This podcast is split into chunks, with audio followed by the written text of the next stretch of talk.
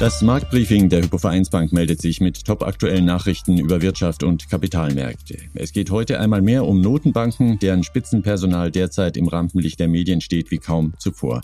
Kein Wunder auch, beeinflussen doch Jerome Paul, Christine Lagarde und Co. unseren Alltag einschneidend wie lange nicht mehr, indem die Zentralbanken die Zinsen immer weiter anheben und sich darüber die Tektonik des gesamten Wirtschaftssystems knirschend zu verschieben beginnt. Es begrüßt Sie Titus Groder zur neuen Episode und wenn Sie Unternehmer oder Anleger sind, dann weisen wir Ihnen heute den Weg auf dem weiteren Zins- und Inflationspfad. Und wir versuchen uns auch schon einmal an der Frage, wann es wieder abwärts geht mit den Leitzinsen von EZB und FED etwas derzeit noch kaum Vorstellbares. Andreas Rees wird zu all dem ein Update geben, der Chefvolkswirt Deutschland, der HVB. Hallo Andreas. Hallo, grüß dich Titus, Groß aus Frankfurt. Am Aktienmarkt scheint sich derweil so etwas wie ein Boden zu bilden. Entsprechende Hinweise hat zumindest der Chief Investment Officer der Hypovereinsbank, Philipp Gistakis, empfangen, der auch in diesem Podcast wieder mit dabei ist. Grüß dich, Philipp. Hallo Titus, hallo Andreas, ich grüße euch aus München. Andreas, ganz oben im 41. Stockwerk des Frankfurter Euro Towers, da berät in dieser Woche wieder EZB-Präsidentin Lagarde mit ihrem Direktorium die Zinsfrage. Nächste Woche trifft sich dann US-Notenbankchef Jay Powell mit seinem Team in Washington. Ob es in beiden Häusern noch einmal höher geht mit den Zinsen, das dürfte eigentlich keine Frage mehr sein. Schon eher ist die Frage, wie hoch geht es mit den geldpolitischen Sätzen? Was erwartest du da aktuell? Ja, die Wahrscheinlichkeit für eine Zinserhöhung um 75 Basispunkte, sowohl bei der FED als auch bei der EZB, ist ziemlich hoch. Da deutet vieles darauf hin, was wir zuletzt so an Kommentaren von den Notenbankern bekommen haben. Für die FED wäre es dann die vierte Anhebung um 75 Basispunkten in Folge. Nochmal zur Erinnerung, weil es ja Schlag auf Schlag geht. Wir lagen noch bis Mitte März diesen Jahres bei einem Leitzins von 0,25 Prozent. Anfang November wären wir dann schon bei 4 Prozent in den USA. Bei der EZB wäre es die zweite Zinsanhebung in Folge um 75 Basispunkten. Dann lägen wir bei der Depositenrate bei anderthalb Prozent und beim klassischen Leitzins, dem Refinanzierungssatz bei zwei Prozent. Du hast es gesagt, die Zinsen sind nun schon einige Zeit stark gestiegen. Da sollten wir geldpolitisch aber doch auch schon mal weit über den Hügel ins nächste Jahr hineinblicken. Vor allem in den USA sind Zinszyklen ja oft kürzer und energischer getaktet als in Europa. Könnten wir also schon im kommenden Jahr auf der anderen Seite des Atlantiks wieder Zinssenkungen sehen? Wie siehst du das?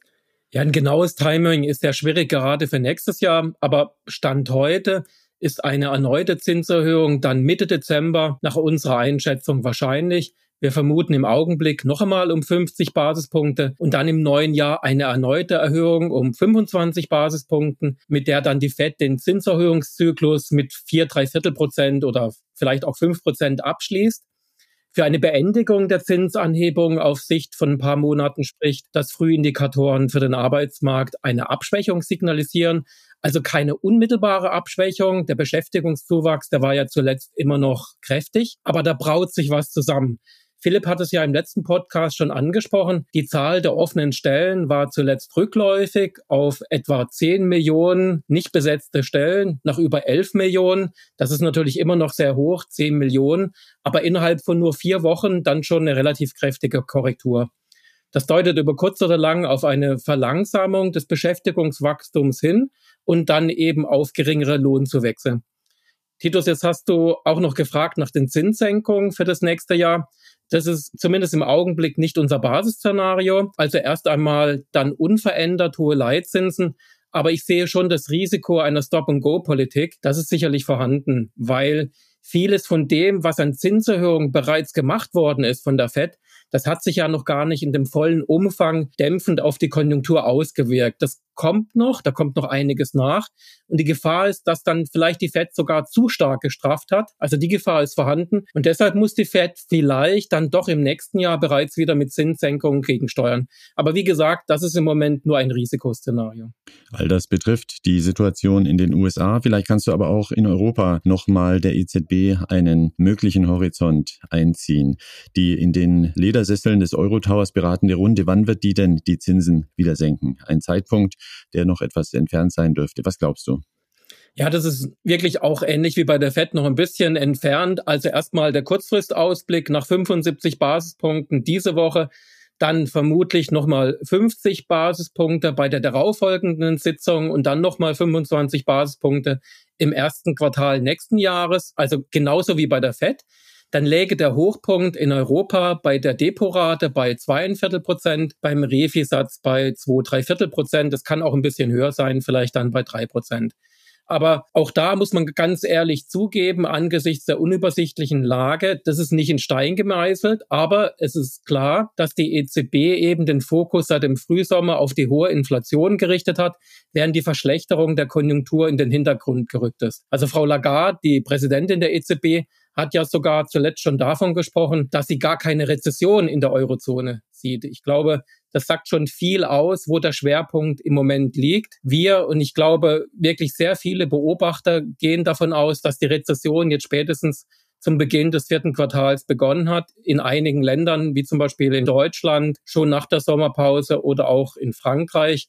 Wir kriegen ja einen Tag dann nach der Ratssitzung der EZB die BIP-Zahlen für Deutschland und Frankreich für das dritte Quartal und dann wissen wir mehr. Aber nochmal zu der Frage Zinssenkung in der Eurozone. Nein, das können wir uns im Augenblick nicht so richtig vorstellen. Mhm. Nun ist ja auch Teil der ultra leichten Geldpolitik der letzten Jahre nicht nur das Phänomen der Null- und Negativzinsen, die auch wir Verbraucher zu spüren bekommen. Es war vor allem auch das sogenannte Quantitative Easing. Notenbanken haben dabei gigantische Bestände an Anleihen gekauft und ihre Bilanz auf noch nie dagewesene Umfänge aufgebläht. Das Ziel ist es, der Wirtschaft damit sogenanntes leichtes Geld, also günstige Finanzierung zur Verfügung zu stellen, um die Konjunktur in Gang zu halten. So eine aufgeblähte Notenbankbilanz wieder abzuspecken ist aber heikel, denn Wirtschaft und Märkte haben sich nun jahrelang daran gewöhnt.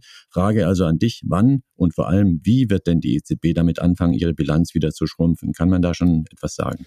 Ja, als Vorbemerkung nochmal die hohen Bilanzsummen. Wir reden bei der EZB von einer Bilanzsumme von 9000 Milliarden Euro. Bei der Fed ist es etwa 9000 Milliarden US-Dollar. Das sind natürlich Summen, die extrem schwer greifbar sind. Also was ist bei der EZB, was macht sie jetzt? Wir kriegen aller Voraussicht nach diese Woche bei der EZB-Ratssitzung keine konkreten Ankündigungen über eine Bilanzreduzierung. Das ist sehr unwahrscheinlich. Soweit sind wir noch nicht. Stattdessen dürfte sich aber die Diskussion der Ratsmitglieder in den nächsten Wochen weiter fortsetzen und auch noch intensivieren. Der Grund dafür ist, dass wir uns doch jetzt in großen Schritten der Marke von zwei Prozent bei der Depositenrate nähern, bis zum Jahresende vermutlich. Und diese zwei Prozent wird von vielen EZB-Mitgliedern so als eine Art neutraler Zins angesehen. Das heißt, die Zinshöhe, die ist nicht mehr expansiv, aber auch noch nicht restriktiv. Und bei einer solchen Marke stellt sich dann quasi automatisch die Frage, ob man dann nicht auch zusätzlich anfängt, die Bilanzsumme zu reduzieren. Es geht natürlich einmal um die Geschwindigkeit des Abbaus, aber auch um den Zeitpunkt, also wann fängt man an und vor allem ganz, ganz wichtig, wie macht man das eigentlich genau? Ich fange mal an mit dem Zeitpunkt. Das wahrscheinlichste Szenario ist nach unserer Einschätzung, dass die EZB im ersten Quartal nächsten Jahres dann ankündigt, die Bilanzreduzierung zu starten, vermutlich dann im zweiten Quartal 2023. Aber klar ist natürlich auch, es ist vieles im Fluss. Man muss die Kommentare der EZB-Ratsmitglieder weiter verfolgen. Also abwarten, aber nach unserer Einschätzung im Moment, das ist das wahrscheinlichste Szenario. Und ist natürlich auch klar, je ungünstiger sich die Inflationsaussichten in den nächsten Monaten darstellen, umso eher werden auch zumindest einige EZB-Mitglieder auf einen früheren Start dringen und dann auch auf ein schnelleres Tempo. Da bin ich jetzt auch schon beim Wie macht man das? Es ist wahrscheinlich, dass die EZB beim Abbau ihrer Wertpapiere ähnlich vorgeht wie die Fed. Das heißt, auslaufende Anleihen werden nicht mehr durch neue ersetzt. Und dadurch findet eine Bilanzverkürzung statt und dem Markt wird Liquidität entzogen. Also es werden nicht aktiv Anleihen verkauft, sondern sie laufen aus. Wie viel das jetzt genau sein wird, das ist im Moment sehr schwer zu prognostizieren. Wir glauben, dass zumindest zu Beginn, wenn die EZB dann im Frühjahr nächsten Jahres mit dem Bilanzabbau anfängt, dem Abbau der Wertpapiere, dass sie eher vorsichtig agieren wird und pro Jahr zwischen 150 und 200 Milliarden Euro an Wertpapieren abbauen wird. Und das dürften vor allen Dingen Anleihen sein aus dem Bestand des sogenannten APP-Programms. Also APP steht für Asset Purchase Program. Das ist also das Programm, das in normalen Zeiten von der EZB benutzt wurde, um Anleihen zu kaufen, entsprechend dem Kapitalschlüssel. Das heißt also den Anteilen, an denen die einzelnen EWU-Länder an der EZB beteiligt sind. Das EPP-Programm hat ein Volumen von mehr als 3000 Milliarden Euro. Dann gibt es auch noch das sogenannte PEP-Programm, das Notfallprogramm, das im März 2020 gestartet wurde aufgrund von Corona. Das hat nochmal ein Volumen von rund 1700 Milliarden Euro. Da ist es wahrscheinlich, dass die EZB die Anleihen erst einmal nicht auslaufen lassen wird und stattdessen reinvestiert. Der Hintergrund dafür ist, dass die Anleihen bei diesem PEP-Programm nicht strikt nach dem Kapitalschlüssel gekauft worden sind und dadurch hat die EZB hier mehr Flexibilität. Es geht also um gigantische Summen. Du hast sie erwähnt, das Quantitative Easing zurückzubauen hat einen ähnlichen Effekt wie das Anziehen der Zinszügel, also einen restriktiven Effekt. Die EZB wird das vermutlich viel langsamer tun als die US-Notenbank. Dabei müsste doch eigentlich die Europäische Notenbank derzeit all ihre Mittel in den Kampf gegen die hohe Inflation werfen. Warum müssen wir dennoch damit rechnen, dass die EZB trotz allem vorsichtiger vorgeht beim Bilanzabbau? Ja, stimmt. Also auf den ersten Blick wirkt das natürlich sehr, sehr zögerlich. Allerdings, was man nicht vergessen darf, die EZB ist in einer anderen Situation als die Fed. Und zwar aus zwei Gründen. Also erstmal, es gibt noch einen weiteren großen Posten in der EZB-Bilanz und das sind die sogenannten TLTROs. Das sind längerfristige Refinanzierungsgeschäfte mit den Banken in der Eurozone um die Kreditvergabe zu unterstützen. Diese TLTROs haben ein Volumen von rund 2000 Milliarden Euro und etwa drei Viertel davon laufen dann zum Jahresende 2023 aus. Das heißt, je nachdem, wie sich die EZB da positioniert, verringert sich die Bilanz dann mehr oder weniger automatisch sehr kräftig, ohne dass zusätzlich Anleihen auslaufen oder sogar verkauft werden müssen. Und dann gibt es noch einen weiteren fundamentalen Unterschied zwischen Fed und EZB. In den USA ist nämlich die Inflation vor allem deshalb so hoch, weil die Nachfrage und das Lohnwachstum bislang kräftig waren. Das wird sich vermutlich nächstes Jahr ändern. Aber zumindest bislang kommt die hohe Inflation in den USA primär durch eine starke Nachfrage zustande, und nicht so sehr über hohe Energiekosten wie zum Beispiel für Gas und Strom. In Europa haben wir eine ganz andere Situation. Da müssen die Unternehmen und die Privathaushalte die sprunghaft gestiegenen Energiepreise erst einmal verkraften. Also die hohe Inflation ist durch hohe Kosten auf der Angebotsseite bei Energie entstanden. Und zusätzlich ist es so, dass eben auch die Nachfrage in der Eurozone deutlich schwächelt. Natürlich muss die EZB auch mögliche Lohnsteigerungen in der Zukunft im Auge behalten. Aber wir haben halt zumindest bislang in Europa eine ganz andere Inflation als die USA. Deshalb macht es auch Sinn, dass die EZB nicht einfach die FED kopiert und zumindest etwas langsamer vorgeht. Und über das genaue Tempo, da kann man sich dann natürlich immer trefflich streiten. Im heutigen Marktbriefing sprechen wir mit Andreas Rees und Philipp Gistakis, den Experten für Wirtschaft und Finanzmärkte der Hypovereinsbank. Philipp, du siehst bei all dieser turbulenten Gemengelage derzeit gleichwohl Signale dafür, dass sich an den Aktienmärkten ein Boden bildet. Will sagen, der Pessimismus bezüglich Inflation und einer möglichen Rezession weicht etwas aus den Erwartungen des Marktes. Ob das Bestand hat, wird sich zeigen. Zunächst aber mal, wie und wo reflektieren die Märkte die aktuelle Geldpolitik, wie sie Andreas gerade analysiert hat? Ich glaube, da müssen wir auch erstmal ein paar technische Begriffe klären, wo wir denn da genau hinschauen sollen. Ja, das Ziel der Zentralbank ist ja, die Zinskurve zu beeinflussen. Und wie Andreas das erläutert hat, gibt's da mindestens zwei Instrumente, nämlich einmal den Zinssatz, wir sprechen dann über den geldpolitischen Zinssatz, der beeinflusst die sehr kurzfristigen Zinsen, also eine Woche zum Beispiel, ne, das ist der Einlagenzinssatz der EZB. Und dann über die Anleihenkaufprogramme beeinflusst die EZB eben das lange Ende der Kurve, also zum Beispiel Renditen für Anleihen mit 10, 15 Jahre Laufzeit. Und das sind die beiden Bereiche, die über die unterschiedlichen Instrumente der EZB beeinflusst werden. Wenn wir jetzt auf das kurze Ende gucken, also auf den Zinssatz, dann geht es im Wesentlichen in den Kapitalmärkten darum, zu reflektieren, natürlich einerseits, wo ist der aktuelle Zinssatz, aber wie wird sich denn dieser Zinssatz über die nächsten Zentralbanksitzungen, über die nächsten kommenden Monate weiterentwickeln? Und da gucken die Kapitalmärkte auf etwas, das nennen sie die sogenannte erwartete Terminal Rate. Die Terminal Rate ist der Zinssatz, der vermutlich erwartetermaßen erreicht wird zum Höhepunkt des Straffungszyklus. Also der Zinssatz, auf den die Federal Reserve oder die EZB die Zinsen auf den Höhepunkt anheben wird. Das ist die Terminal Rate. Und diese erwartete Terminal Rate, die kann man am Kapitalmarkt aus der Zinskurve ablesen. Und da ist etwas sehr Interessantes, denn die erwartete Terminal Rate, die besagt aktuell, dass der Markt erwartet, dass die EZB die Zinsen bis Anfang Mitte nächsten Jahres, April, Mai auf drei Prozent der Spitze anheben wird und in den USA auf einen ähnlichen Zeitraum bis ins erste Quartal hinein auf fünf Prozent anheben wird. Und das ist das, worum es aktuell eigentlich geht. Es, geht gar nicht so sehr darum, dass sie jetzt erhöht und ob sie jetzt beim nächsten Mal noch erhöht. Natürlich spielt das eine große Rolle. Aber das, was die Märkte aktuell beeinflusst, ist die Frage, bis wohin werden sie es denn erhöhen? Und jetzt ist etwas sehr Interessantes. Denn äh, Andreas hat das auch schon gesagt, den restriktiven Bereich. Es gibt das Konzept des neutralen Zinssatzes. Der neutrale Zinssatz ist derjenige Zentralbankzinssatz, also der, über den wir jetzt gerade reden, bei dem die Inflation bzw. das Wachstum weder beschleunigt noch gebremst wird. Das heißt, es ist derjenige Zinssatz, wenn die Zentralbank quasi im Gleichgewicht ist, also die Inflation dort hat, wo sie haben will und auch erwartet, dass sie sich nicht großartig verändern wird, also keine zusätzliche Dynamik hat, dann ist der neutrale Zinssatz, den die Zentralbank dann ansetzen sollte. Und dieser neutrale Zinssatz, den kann man aber nicht direkt ablesen oder messen, man kann den nur schätzen.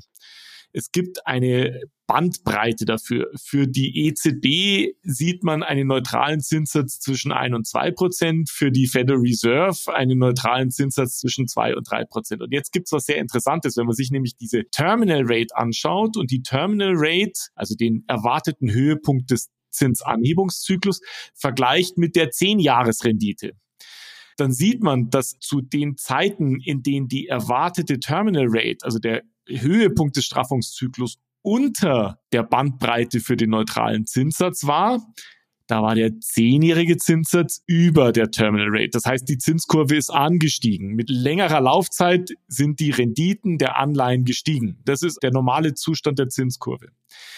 Seitdem erwartet wird, dass die Terminal Rate sogar deutlich über dem neutralen Zins liegt, ist die Kurve invers. Das heißt, die Renditen der langen Laufzeiten sind niedriger als eben diese Terminal Rate. Und eine inverse Kurve ist ein sehr starkes Zeichen dafür, dass die Wirtschaft sich verlangsamen wird. Und das ist im Prinzip die Schlussfolgerung, die man daraus ziehen kann. Die Schlussfolgerung ist, die Zentralbank, allen voran die amerikanische Zentralbank, wird den Zins weit in den restriktiven Bereich anheben und damit die Inflationsdynamik deutlich abkühlen, auch das Wirtschaftswachstum deutlich abkühlen.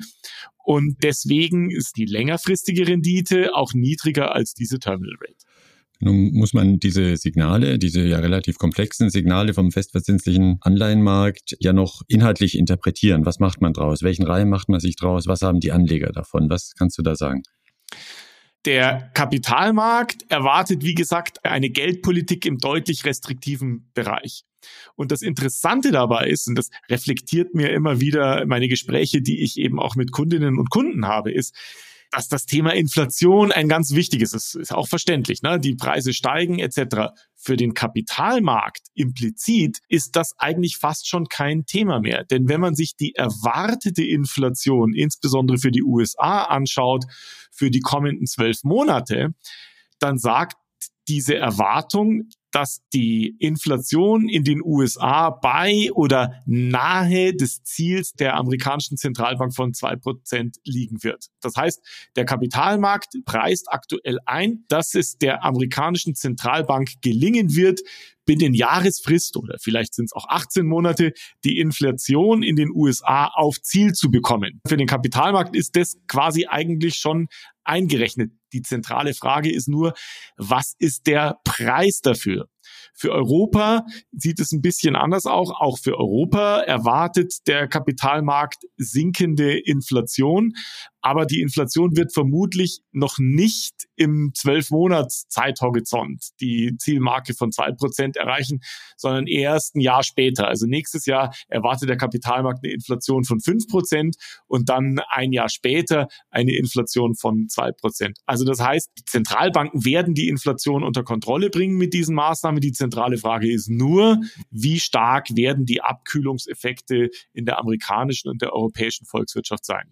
Der Preis könnte ja in der Tat, du sagst es, eine feste Rezession sein. Sprich, das wäre dann die Folge davon, dass die Notenbanken der Inflationsbekämpfung schlicht den Vorrang geben und zinspolitisch energisch vorgehen. Wie viel ist denn deiner Meinung nach von dieser pessimistischen Erwartung schon eingepreist im Markt, was ja auch schon ein wichtiges Signal wäre?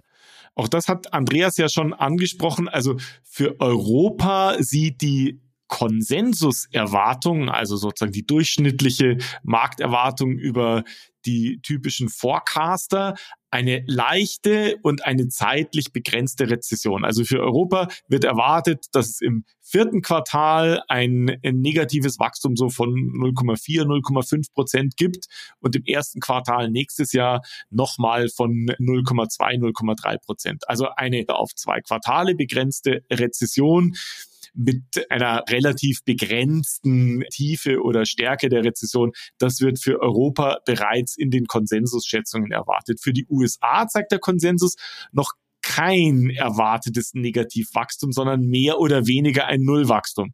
Wenn man allerdings in die Details reinschaut, dann sieht man, dass es schon die ein oder anderen Researcher, Forecaster, Volkswirte gibt, die hier mit einem negativen Wachstum erwarten. Und das ist aber übrigens auch genau das Entscheidende. Es geht ganz entscheidend darum, was erwartet der Markt eigentlich im Konsensus. Wie ich gesagt habe, bei der Inflation erwartet der Markt eigentlich implizit schon, dass die Inflation unter Kontrolle gebracht wird. Auch für Europa erwartet der Markt mehr oder weniger schon eine Rezession und auch für die USA ein Nullwachstum. Das heißt, dieses Szenario, das ist bereits eingepreist wenn jetzt die Märkte nochmal deutlich nach unten korrigieren sollten, dann vermutlich in einem Szenario, wo die Märkte erwarten, dass diese moderate Rezession nicht ausreicht, sondern dass sie deutlich schärfer kommt. Das heißt, wenn jetzt eine normale moderate Rezession kommt, dann wäre die schon drinnen und würde nicht notwendigerweise noch zu weiteren Kursabschlägen kommen. Und das heißt, der Markt preist bereits sehr viel Negatives ein. Nun äh, braucht der Anleger und die Anlegerin ja noch auf der ganz praktischen Ebene ein paar Informationen. Ein Boden scheint sich also zu bilden am Markt. Ich löse also meine aus Vorsicht eingegangenen Cash-Positionen völlig auf und gehe wieder in riskante Assets oder wie mache ich das? Und wenn ja, welche Branchen sind denn dann die richtigen?